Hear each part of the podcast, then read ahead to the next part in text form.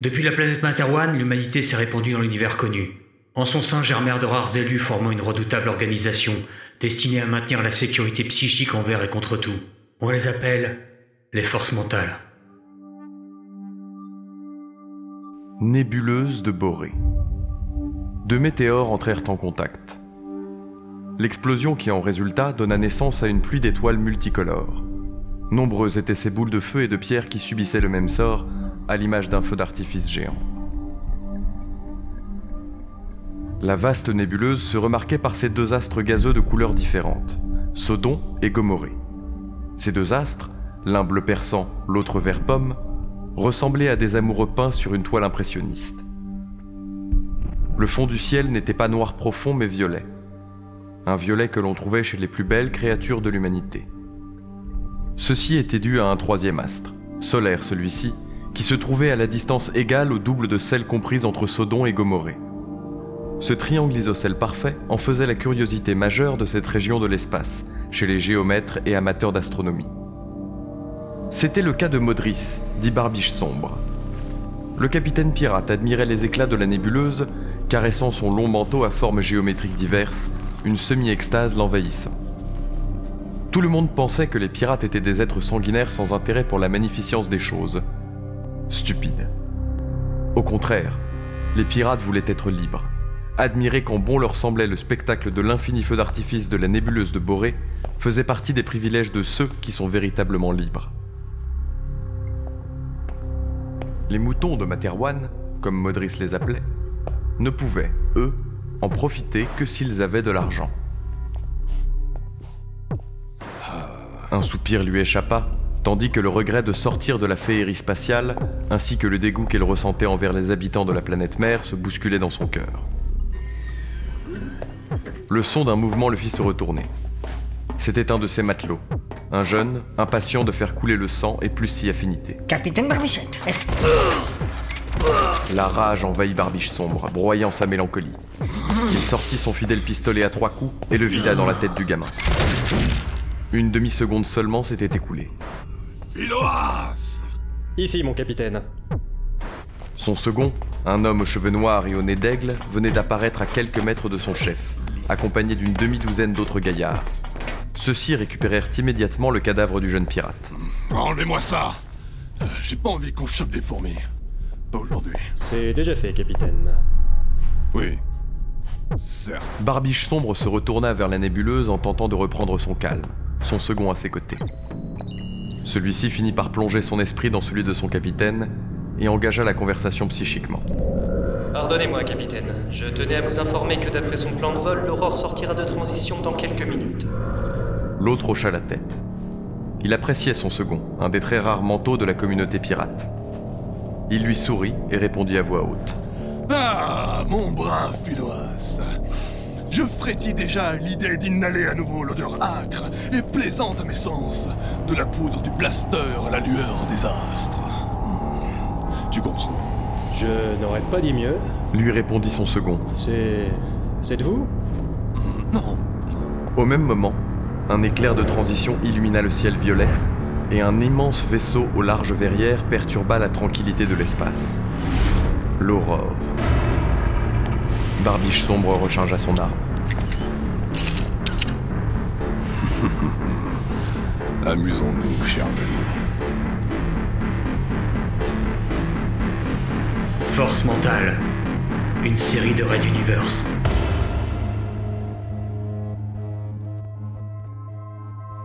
Quand c'est vraiment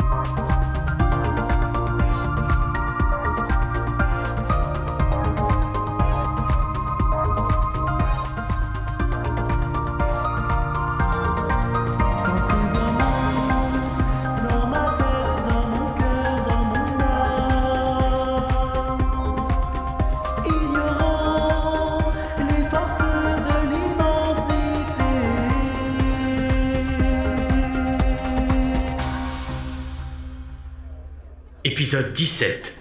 Piège d'acier. De plus en plus de monde se plaquait contre la grande verrière du vaisseau paquebot Aurore. Les yeux étaient écarquillés, de la bave coulait de temps en temps du coin des bouches, et les exclamations pleuvaient face au spectacle de la nébuleuse de Boré. Vert de Des haut-parleurs de jaillissaient une voix suave. Pastel, bleu marine ou encore brun roux. Nombreux sont les artistes à avoir tenté de s'inspirer des éclats de la nébuleuse de Boré pour créer de belles œuvres, mais peu y sont parvenus. Le roi Magnam III lui-même prétendait que ses dessins lui étaient inspirés par cette partie de notre espace. Régulièrement, lorsqu'un nuage de gaz et un champ d'astéroïdes se croisent, une pluie lumineuse splendide s'écoule entre les planètes de Boré. Nous profitons de cet instant pour vous informer que le commandant Merrill vous convie à un apéritif dînatoire exceptionnel au casino à partir de 19h. Venez nombreux. Un petit homme remontait la file des badauds, sirotant un verre de liqueur. Alors qu'il s'approchait du bar, une fillette tentait d'y négocier une confiserie avec le barman Isaac Washington. L'homme au vert, vêtu élégamment de tweed, sourit et offrit la sucrerie à l'enfant. Oh, merci, monsieur. Euh, tu. Tu t'appelles comment? Nestor Rubiano. Lui répondit-il. Ton nom, il est rigolo. Et toi? Comment t'appelles-tu? Euh, bah. Tu vois, ton nom aussi, il est tout pourri. T'es un méchant monsieur Il posa son verre vide sur le bar et fit demi-tour, ne semblant pas remarquer les larmes monter aux yeux de la petite fille. Heureusement pour elle, l'hôtesse Julie McCoy vint la réconforter, un regard noir lancé en coin à Rubiano. Nestor remonta Guilleret le pont principal en direction des cabines des passagers. Cela faisait des années qu'il n'était pas parti en vacances et encore davantage hors de la stratosphère de Materwan. Il avait 20 ou 30 ans alors. Il n'en était plus certain. Depuis, il avait pris du galon, était devenu responsable des forces mentales pour la région du Texas, incluant le salaire de misère qui allait avec. Heureusement, il savait se débrouiller pour arrondir ses fins de mois. Par exemple, les familles Kansk et Söder lui payaient cette croisière pour les avoir libérés après les avoir fait arrêter. Il préférait subir le mépris de sa hiérarchie envers les manteaux régionaux plutôt que de vivre sous la pression et la surveillance constante des têtes de l'exécutif à la capitale. Même si ses résultats à l'université mentale le prédestinaient à monter les échelons, sa liberté de s'enrichir n'avait pas de prix.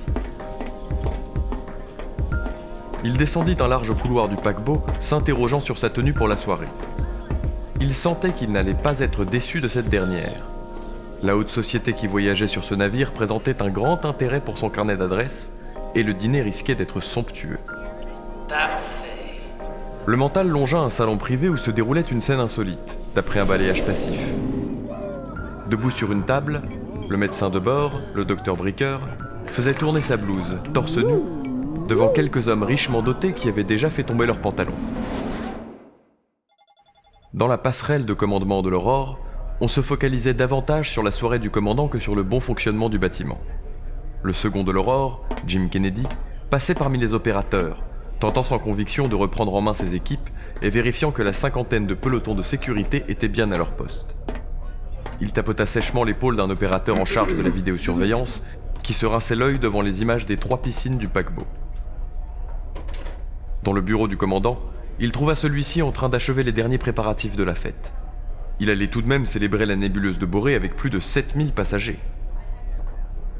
Heureusement, rien d'anormal n'était à signaler, hormis les quelques petits tracas habituels accompagnant immanquablement ce genre d'événement. En revenant sur la passerelle, Kennedy se permit même un sourire et un moment de satisfaction. Il faillit manquer le radar de collision où clignotait de plus en plus frénétiquement un nouvel écho. Il s'en approcha, intrigué. Quelque chose sortait lentement du champ d'astéroïdes voisin. Sans prévenir, l'objet inconnu vira de bord et se précipita vers l'aurore à très grande vitesse. L'alerte anti-collision résonna automatiquement. Un vaisseau inconnu fonçait droit sur eux.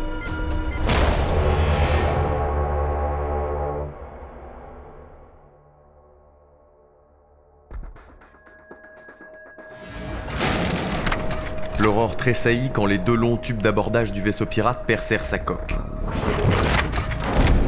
Les quelques gardes présents se précipitèrent au point d'impact, mais ils furent immédiatement accueillis par le feu et le fer. Le capitaine Merrill sortit en courant de son bureau, surpris. Mais que se passe-t-il? Ne paniquons pas Ne paniquons pas Le sas de la passerelle implosa au même moment dans un crissement sinistre. Plusieurs pirates se précipitèrent à l'intérieur, armes au poing. Un grand homme barbu s'avança à leur suite jusqu'au centre de la pièce. À la grande épée couverte de sang dans une main, répondait un revolver fumant dans l'autre. Il s'arrêta dans un claquement de bottes, observa quelques secondes d'un œil noir l'équipage qui l'entourait, et se racla la gorge avant de prendre la parole au milieu d'un silence lugubre. Mesdames, mesdemoiselles, messieurs, je vous informe par la présente que votre Biscayenne est désormais sous la domination de mon fidèle équipage et de moi-même, le capitaine Barbiche Sombre, pour vous servir.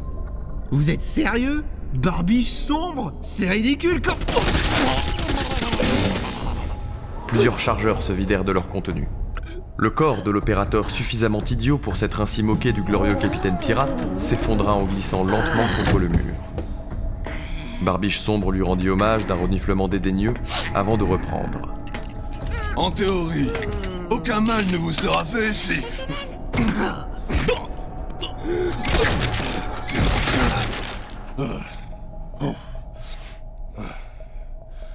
Oui, euh, en théorie, disais-je, aucun mal ne vous sera fait si vous me respectez moi, ainsi que mes petites règles. Au cas où cette petite démonstration ne vous aurait pas convaincu. Pendant ce temps, sur le pont principal, Philoas, accompagné du reste des pirates, regroupait les passagers massés à la verrière en les tenant en joue. Par un message psychique, il ordonna à plusieurs de ses hommes de sécuriser le niveau. Sécurisez le niveau. Vérifiez toutes les cabines. Trois d'entre eux fracassèrent l'entrée du salon privé où se trouvaient Bricker et ses convives.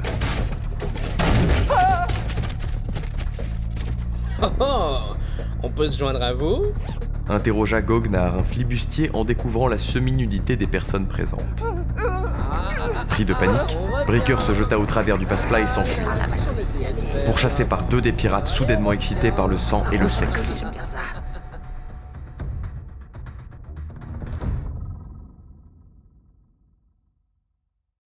Un autre groupe de flibustiers s'avançait lentement dans un couloir adjacent au pont principal, l'un couvrant l'autre.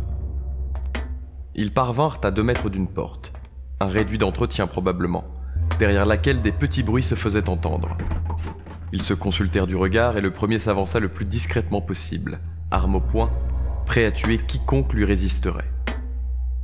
Il posa la main sur la poignée, retint sa respiration et ouvrit la porte. Il faisait noir à l'intérieur. Il fit un pas, puis un autre, encore un. Ses yeux plongeaient dans l'obscurité sans parvenir à percevoir le fond du réduit. L'obscurité sembla bouger devant lui, allant de droite à gauche sans discontinuer. Il sentit un souffle chaud sur sa peau et un murmure emplit son esprit. Rien à signaler, continuons. Rien à signaler, continuons. Rien à signaler, continuons. Le pirate sortit du réduit et se tourna vers son collègue. Rien à signaler. Continuons. Et ainsi fut fait.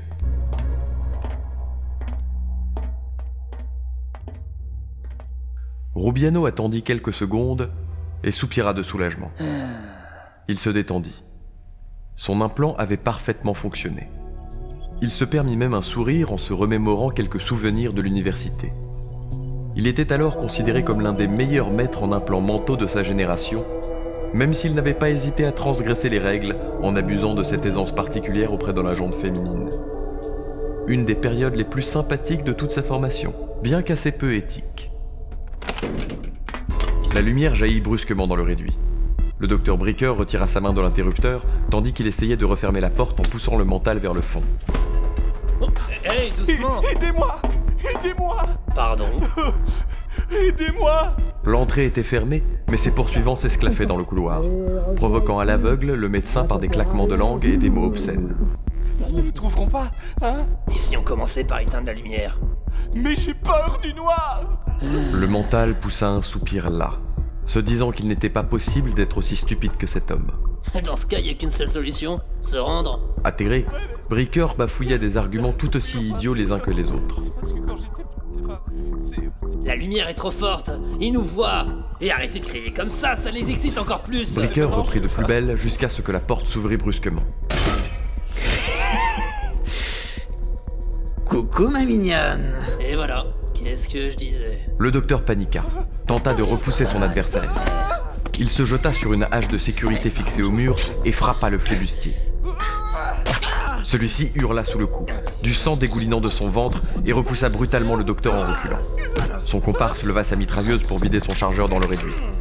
Par réflexe, Rubiano lança un balayage actif qui frappa les deux pirates.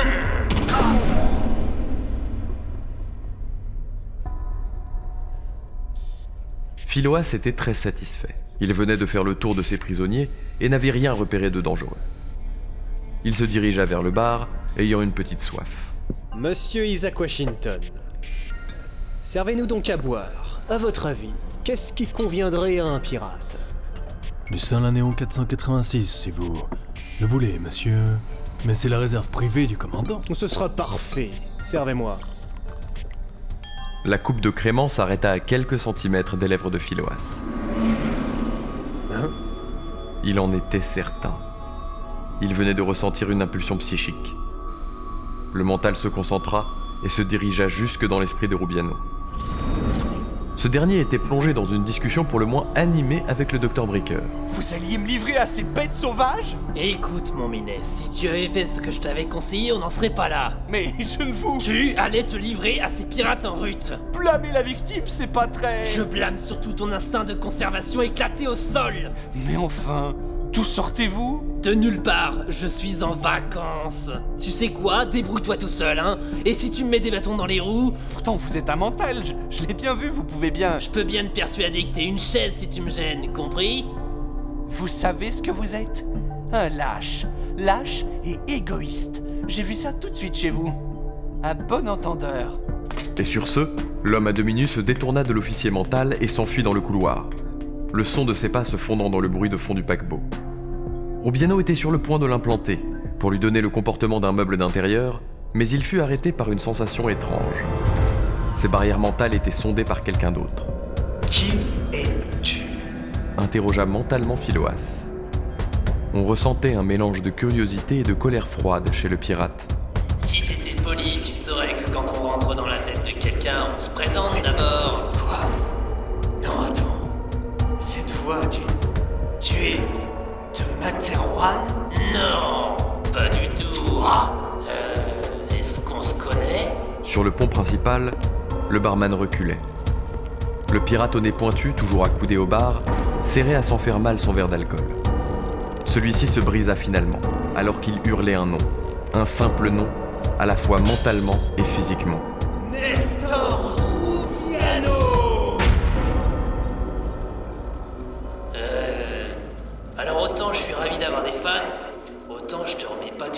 Je vais te crever, tu m'entends?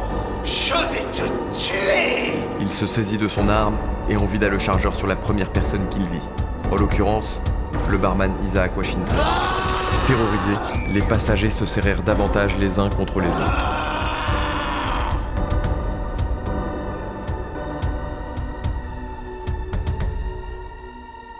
Rubiano parvint à couper la communication et leva ses barrières en grimaçant.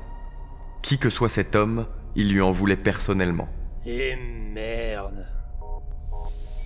Il était désormais une cible et devrait batailler pour sa survie.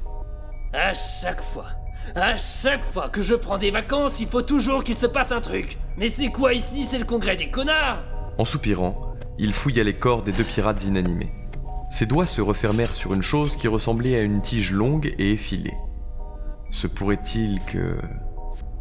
Il ramena à lui une fourmi antimatière. Ce nouveau modèle, plus petit que les araignées antimatière, gagnait en discrétion ce qu'il perdait en puissance de feu. Il la fourra dans sa poche, puis poursuivit la fouille. Ses mains et ses pensées s'agitèrent de concert. Il récupéra ce qui pourrait lui servir et tâta le pouls de ses victimes. Ils vivaient tous les deux. Il sourit. Ceci ne lui était plus arrivé depuis longtemps. Rubiano poussa, non sans mal, le corps de ses victimes dans le réduit, peaufinant les derniers détails de son plan. Il valait mieux éviter de se faire attraper. Encore plus maintenant qu'on voulait sa peau.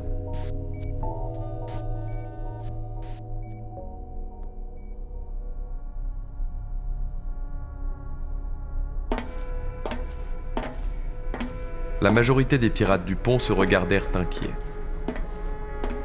L'ambiance était lourde, et le fait que leur sous-chef ne cessait de tourner en rond depuis plusieurs minutes n'arrangeait rien. Philoas se rongeait en effet les poings. Il venait de contacter Barbiche Sombre, par radio, pour l'informer de la présence d'un officier mental à bord de l'Aurore. Que peux-tu me dire de lui? La dernière fois qu'on s'est croisés, il dirigeait des troupes psychiques dans une région de Materwan. Le Texas, je crois. C'était il y a 12 ans. Il a dû évoluer entre-temps. Ça m'énerve. Allons, calme-toi, esprit noir. Je contrôle les caméras. Je vais ordonner qu'on cherche ton ennemi. Mais ce sera pas pour tout de suite. Je préfère que tu récoltes ce qui est prévu en attendant. Si on commence à s'éparpiller, là on risque vraiment la catastrophe. Philoas avait depuis renforcé les fouilles des passagers, ses subalternes remplissant les caisses qu'ils avaient apportées des différents biens somptueux de leurs prisonniers. Une exclamation de surprise le fit se retourner. Plusieurs brigands regardaient passer un de leurs collègues qui avait le torse bandé. Celui-ci traversa le pont, jusqu'à se trouver face à Philoas, qui riva ses yeux entre ceux du gaillard. Ils étaient à fleur de tête et tournaient dans leurs orbites. Tendant un pad au pirate mental, il prononça non sans mal C'est pour le. Le capitaine. Le capitaine Barbiche sombre.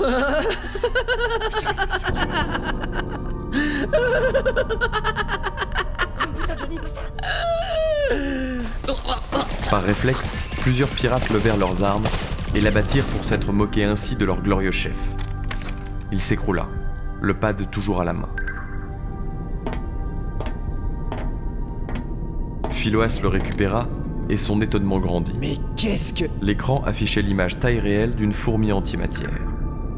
Du coin de l'œil, il aperçut un nouveau mouvement provenant de l'entrée.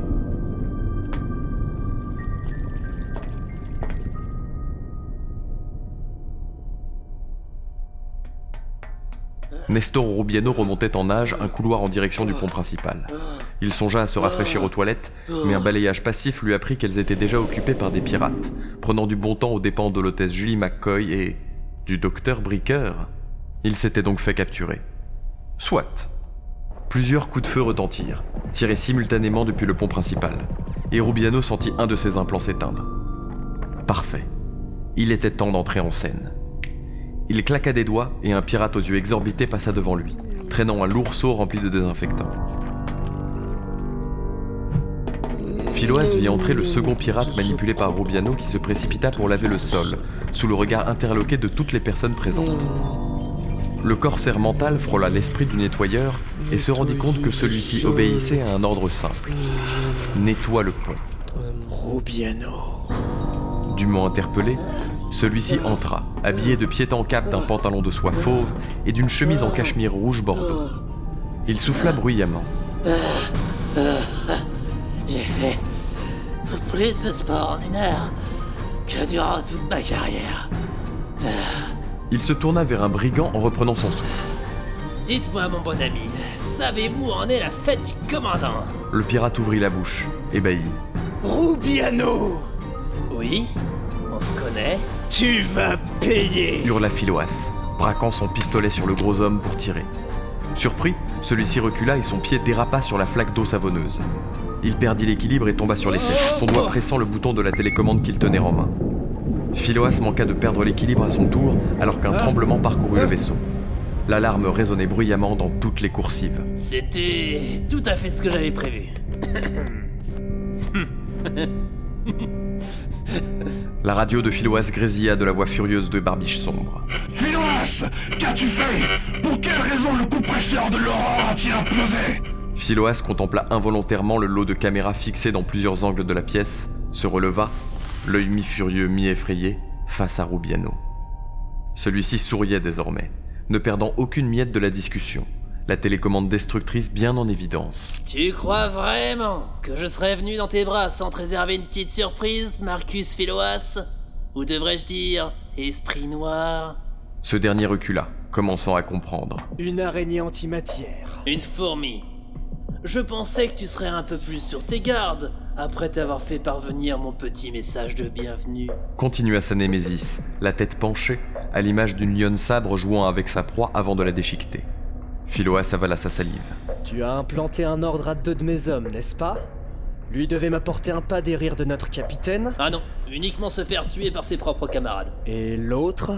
Nettoyer par terre. J'avais pas vraiment d'idée, alors j'ai improvisé. Mais félicitations, vous avez un technicien de surface de premier ordre dans votre équipage. Le rire de Maudris se fit entendre, se gaussant de l'arrogance de ce bonhomme. T'es gonflé. Tu crois que ça va suffire à nous faire peur? oui, j'en suis convaincu. La salle s'emplit des rires des envahisseurs. Cher Philoas, envoie immédiatement des compagnons au compresseur dimensionnel. Pas la peine, capitaine. Le responsable est devant moi. Je le constate en effet. Cependant, n'est-il pas navrant que ce misérable gueux ne soit pas encore neutralisé, Philoas Dites-moi, tenez-vous à votre vaisseau, capitaine Barbiche sombre? Ce ne serait donc pas une, mais deux têtes qu'il devrait mettre hors d'état de nuire. Serait-ce donc vous à l'origine de l'anéantissement du compresseur dimensionnel, monsieur Commandant Nestor Rubiano, responsable des forces mentales du Texas. En effet, j'ai placé une de vos fourmis antimatière dans le cœur de l'aurore. Et comme je le disais à vos sous-fifres, je laisse votre vaisseau intact pour l'instant. Si vous quittez ce paquebot immédiatement, sans demander votre reste. Les passagers le regardèrent, entre espoir et terreur face à ce fou. Ah, puisque l'aurore est incalinée, monsieur le commandant mental, pour quelle raison furions-nous? Hmm? J'ai contacté les forces spatiales de Materwan qui ne tarderont pas. J'ai utilisé une de mes fourmis antimatière, l'autre est déjà à bord de votre vaisseau. Tu bluffes, Rubiano Un silence de mort s'abattit sur l'assemblée. L'homme face à eux était sûr de lui, un léger sourire aux commissures des lèvres. Soit il était extrêmement sérieux, soit il mentait effrontément. Et face à un agent mental de Materwan, le doute ne pouvait être permis. T'as des tripes, charonne mentale. Reprit le chef pirate, d'une voix menaçante. Si tu veux cravater le barbiche sombre, tu vas comprendre qu'il en a plus dans le calbut que n'importe quel foutu pékin de cette foutue galaxie. Philoas, mon bon ami. Ajouta-t-il en reprenant son calme. Veillez à astreindre notre hôte sur le pont principal, de préférence avec un palpitant prime sautier.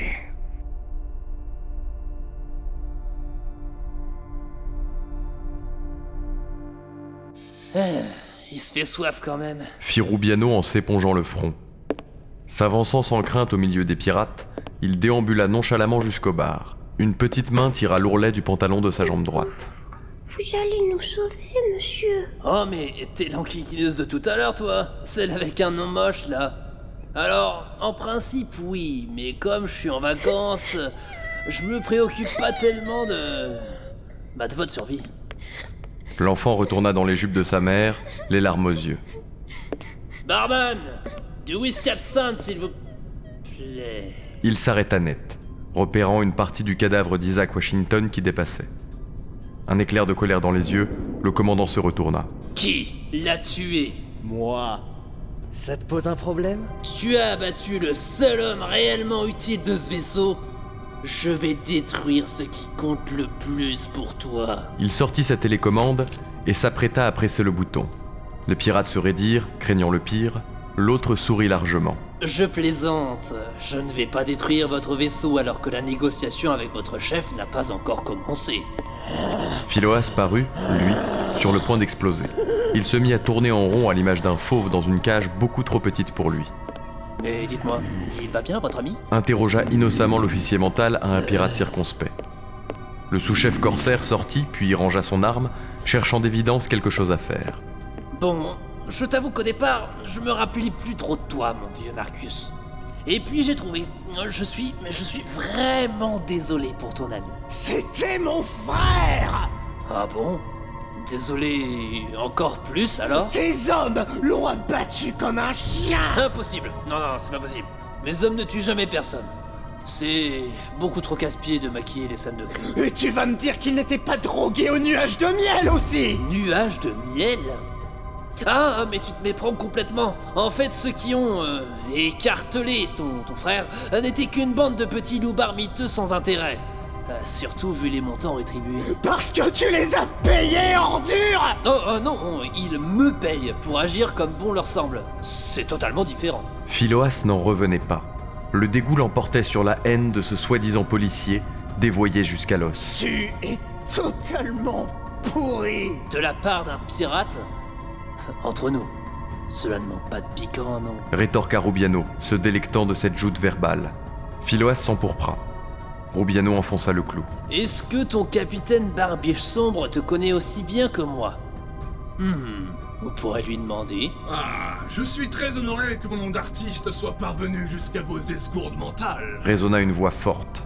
Barbiche sombre, suivi de quelques fidèles et du capitaine Merrill menotté, traversa la lourde porte abattant du pont principal. Il se dirigea d'un pas ferme jusqu'à son second. Capitaine Maudry Knockert dit Barbiche Sombre. Récita Rubiano de tête en reconnaissant le nouveau venu. La plus grosse mise à prix de tout l'espace de Materwan. En d'autres circonstances, nous pourrions tous deux être en affaires. Je ne pensais pas que vous étiez propriétaire d'un aussi bel endroit. Ajouta-t-il en désignant le spectacle féerique au travers de la verrière. Le capitaine se lissa la moustache, le torse bombé. Nul ne peut posséder l'univers. C'est une lubie à laquelle ça donne tout le monde ces jours-ci, c'est n'importe quoi. Non, non, non. Moi, je n'en suis que l'humble locataire, si on peut dire. Ah Et quel en est votre dû? Un raclement de gorge fit se tourner les trois hommes. Il s'agissait du capitaine Merrill qui triturait ses menottes, l'air gêné. Et. Je, je peux partir? Non répliquèrent Barbiche sombre et Rubiano en chœur. Le capitaine de l'Aurore lança un regard suppliant à Nestor qui soupira. Ah. Encore une fois, je suis en vacances. Non mais franchement, pourquoi Pourquoi faut-il que ce soit toujours les militaires qui sauvent la vie des pauvres civils? Vous pouvez pas vous débrouiller tout seul de temps en temps Tu te rendrais enfin mental? En conclut trop rapidement Modris. Rubiano leva les yeux au plafond en haussant les épaules, puis répondit, lassé. Bien sûr que non, sinon je me fais tuer. Mais on pourrait aussi abattre les prisonniers un par un. Répliqua Philoas à voix haute afin que tout le monde puisse entendre. Pour la dernière fois, oui. Cela ne changera rien à notre situation. Si vous ne quittez pas l'aurore maintenant, votre vaisseau ne pourra plus fuir lorsque les secours arriveront. Tiens, c'est pas eux là? Ah non, c'est les théorites. Ce seront peut-être les suivants. Sauf si nous minons nous-mêmes cette biscayenne, tel un poulet calamar en période de fête. Quoi? Et Doc, Vous n'avez quand même pas. euh, mon vaisseau? Je crains fort que si, mon ami. Mais. Mais vos règles, votre promesse. Euh, Vous aviez dit que. Le chef pirate tendit le bras vers le magnifique spectacle qui s'étendait au-delà de la grande verrière. D'un ton solennel face à la nébuleuse de Boré, il simula un début de sanglot dans la voix et répondit. Au regard de cette magnificence, quelle règle demeurerait intangible hmm? L'adaptation aux circonstances et l'âme même du marin. Et le destin de chaque pirate. Oui. Je revendique donc le droit de renier ma parole. Nous consommerons cette controverse par une autre méthode. Mais vous ne. Enfin, je. euh, par une partie de cartes S'exclamèrent de concert Rubiano, Philoas et Modris. Dans les films de gangsters, ils règlent toujours leurs conflits par une partie de cartes. Enfin, j'adorais ça quand j'étais gamin. C'est gênant. Barbiche sombre renifla bruyamment, puis ajouta à l'intention du capitaine. Vous avez des goûts multivisuels quelque peu. euh, C'est quoi le mot? Vieillot. Particulier? Monsieur capitaine Barbiche Sombre, un pirate de votre stature ne peut refuser une faveur à un prisonnier. Réglez cette affaire avec ce passager par une partie de cartes. S'il vous plaît, par pitié. Avez-vous une idée plus précise du jeu par lequel vous souhaiteriez que nous nous départageassions Questionna Barbiche sombre, lui-même surpris de ces paroles. Philoas n'en revenait pas non plus. Enfin, capitaine, vous, vous n'y pensez tout de même pas Royal Texas Hold'em? Pourquoi pas? Qu'en pensez-vous, commandant Rubiano Robiano. Et au point où nous en sommes? De plus, nous pourrons en profiter pour régler nos comptes entre manteaux. Euh, Pas vrai, mon vieux Marcus? Philoas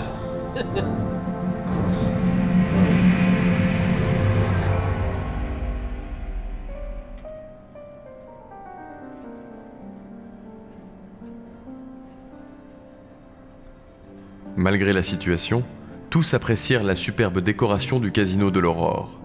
Des serpentins colorés tourbillonnaient autour des vibrantes machines à sous qui égayaient la salle de leurs éclats. Les pirates contraignirent les passagers à s'asseoir aux diverses tables de la grande salle, en en délaissant une, couverte d'une nappe blanche et soyeuse. Elle donnait sur une large estrade où était censé se dérouler un quelconque spectacle de cabaret. Nestor Rubiano s'installa confortablement dans un des fauteuils et avisa un ramequin finement ciselé posé au milieu. De délicieux petits gâteaux sucrés y étaient artistiquement disposés.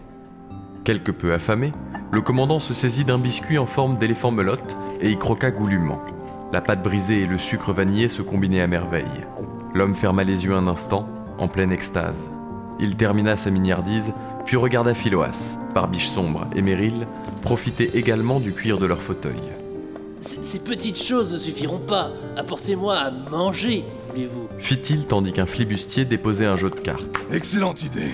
Faites-en de même pour nous, mon bon ami. Et n'oubliez pas la liqueur de rose Le pirate fit demi-tour, la mine sombre d'être traité ainsi comme un vulgaire serveur. Un silence pesant s'installa, chacun observant les autres en chien de faïence. Rubiano le brisa en demandant naïvement et, et- et sinon, la, la piraterie, c'est un marché fructueux?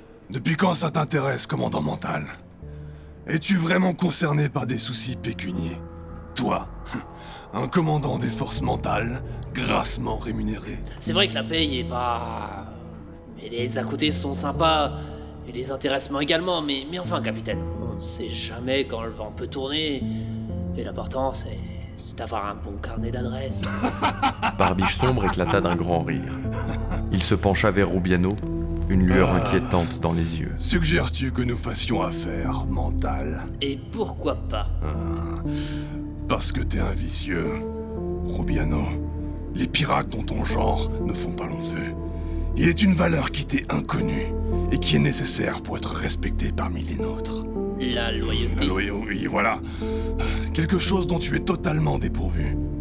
Tu es protégé par ton poste, mais tu ne dois pas avoir beaucoup d'alliés. Je préfère être à ma place qu'à la tienne. Le commandant mental se rembrunit. Il se renfonça dans son fauteuil et répondit à voix basse. Vous marquez un point. Autrefois, peut-être, mais là... Il replongea dans son verre, mouché.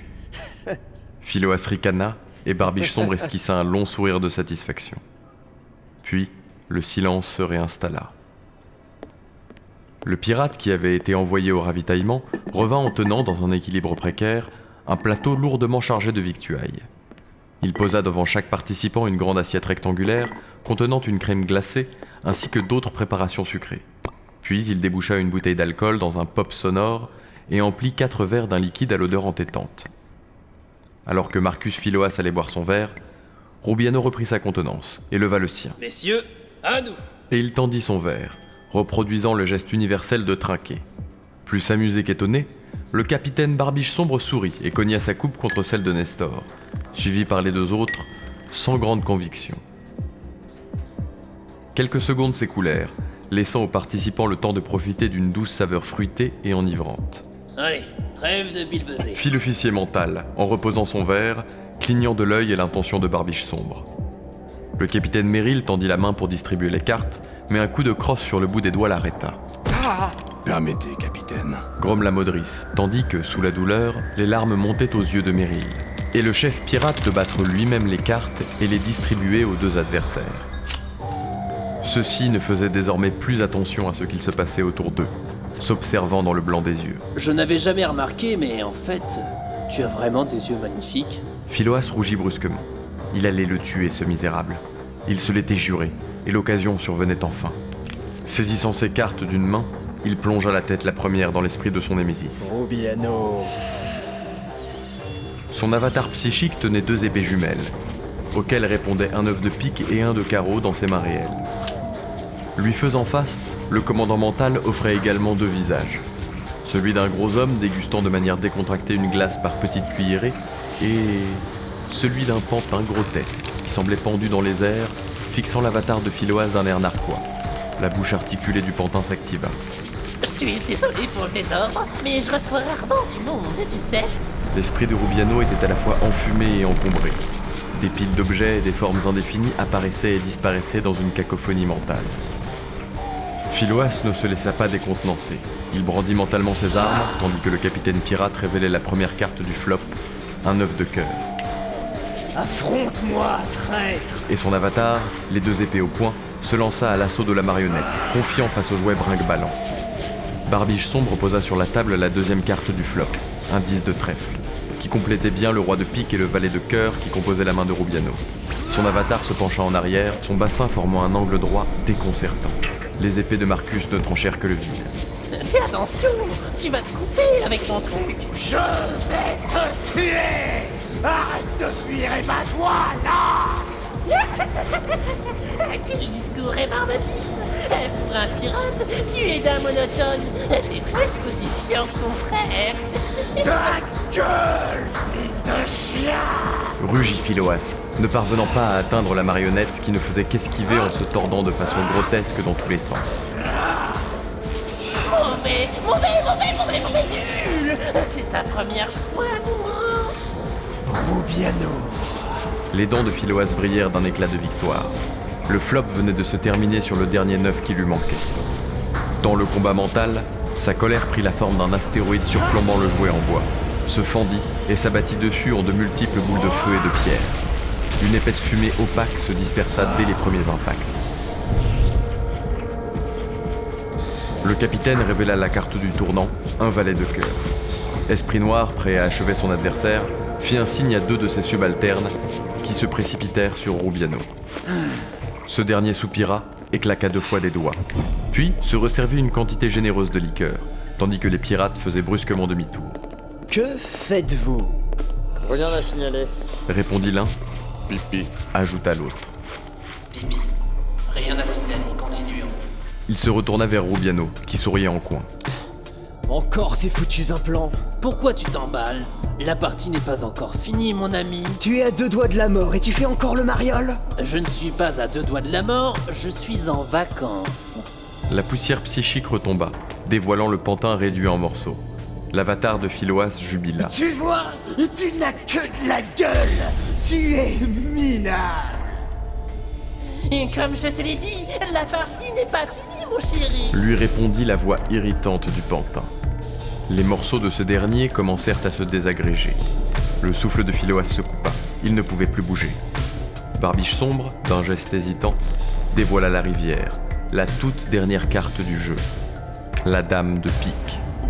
Nestor Rubiano déposa d'une main délicate les deux cartes de son jeu, formant une éclatante quinte flush. La voix du pantin résonna aux oreilles de l'avatar de Philoas. Tu vois que tout ça ne servait à rien. Tes gesticulations, tes efforts, à rien. Et encore, je suis en mode vacances. La figure psychique du second essaya de se retourner, mais se retrouva entravée. De fins fils quasiment invisibles étaient enroulés autour de ses membres. Il se sentit soulevé dans les airs. Rubiano jouait avec son avatar, le faisant tournoyer au bout de son fil. Puis, il le lâcha. À cet instant précis, le corps de Philoas fut projeté, et Vincent castré sur un des piliers qui soutenaient les épais rideaux de l'estrade, l'assommant sur le cou. Le silence retomba dans le casino.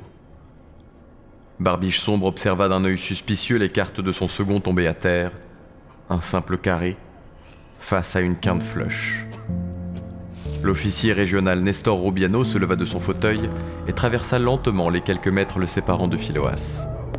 Celui-ci avait de la bave qui lui coulait de la bouche et son visage était déformé par la douleur.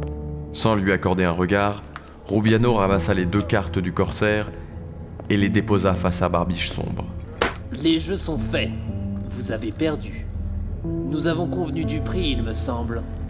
Les jeux. C'est le jeu. Les pirates n'ont qu'une seule parole, n'est-ce pas? Ou alors, changeons-nous de nouveau les règles face à l'immuabilité de la nébuleuse? Modris, dit Barbiche sombre, s'empourpra, la fureur et la rage suant de tous les pores de sa peau. Il ne pouvait être vaincu.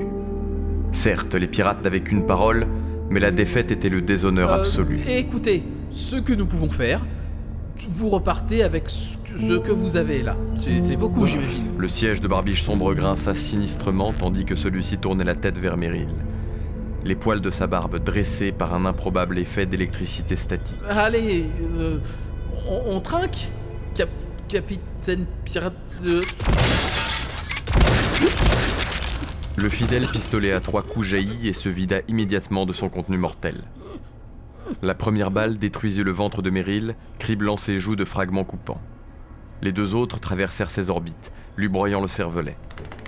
Quelques secondes et convulsions plus tard, le corps de feu le capitaine Meryl s'effondra au sol, son sang imbibant lentement la moquette. Puis le chef pirate se retourna vers Rubiano. Bon. Mental. Tu as gagné. Il cracha plus qu'il ne prononça ce dernier mot. Il rangea son arme. C'est un véritable plaisir de faire affaire avec vous. lui sourit Rubiano. L'autre se drapa dans les restes de son honneur et refusa obstinément la main tendue du mental. D'un geste impérieux, il ordonna la libération des otages. Les caisses prêtes à être emportées furent réouvertes et vidées de leur coûteux contenu. Deux pirates emmenèrent discrètement Philoas, le soutenant par les aisselles.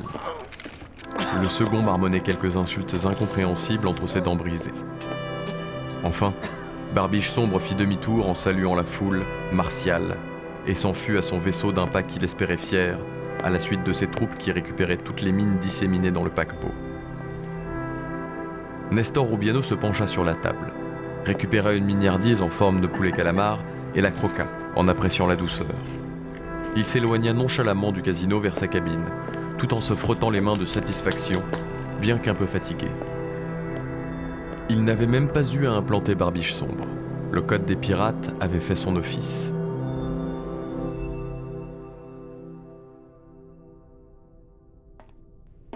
Quelques heures avaient passé.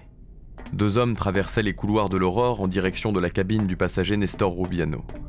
À la tête du duo, Jim Kennedy, second de l'aurore devenu capitaine après la mort de Merrill, avait du mal à se remettre de cette terrible mésaventure. Derrière lui, un militaire qui dirigeait les forces royales de secours. Le groupe s'arrêta face à la cabine de Nestor et Kennedy toqua.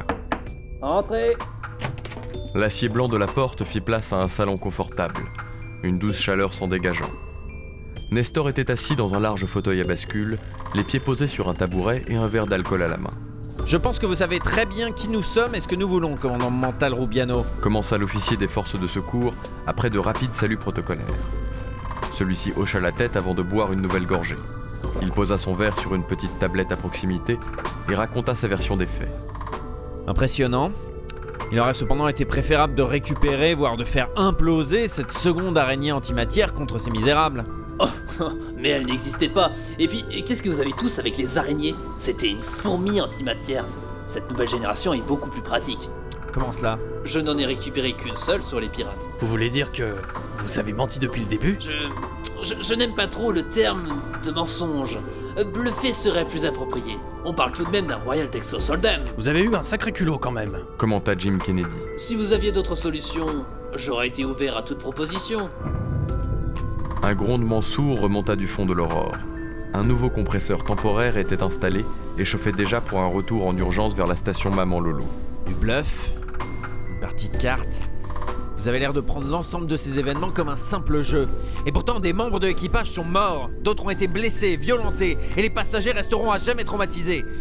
Sans compter la perte du meilleur barman de cette région de la galaxie. Rubiano reprit son verre et le fit tourner quelques secondes à proximité de ses narines, en humant le parfum suave de l'alcool. Hmm. La perte de ce brave Isaac Washington est une tragédie. Mais vu que la majorité de l'équipage et de la clientèle du navire ont survécu, le jeu n'en valait-il pas la chandelle? Puis, il vida sa coupe d'un trait, au moment même où l'aurore sautait en transition.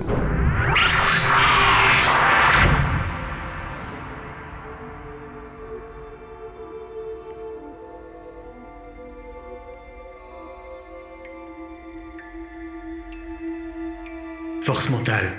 À suivre.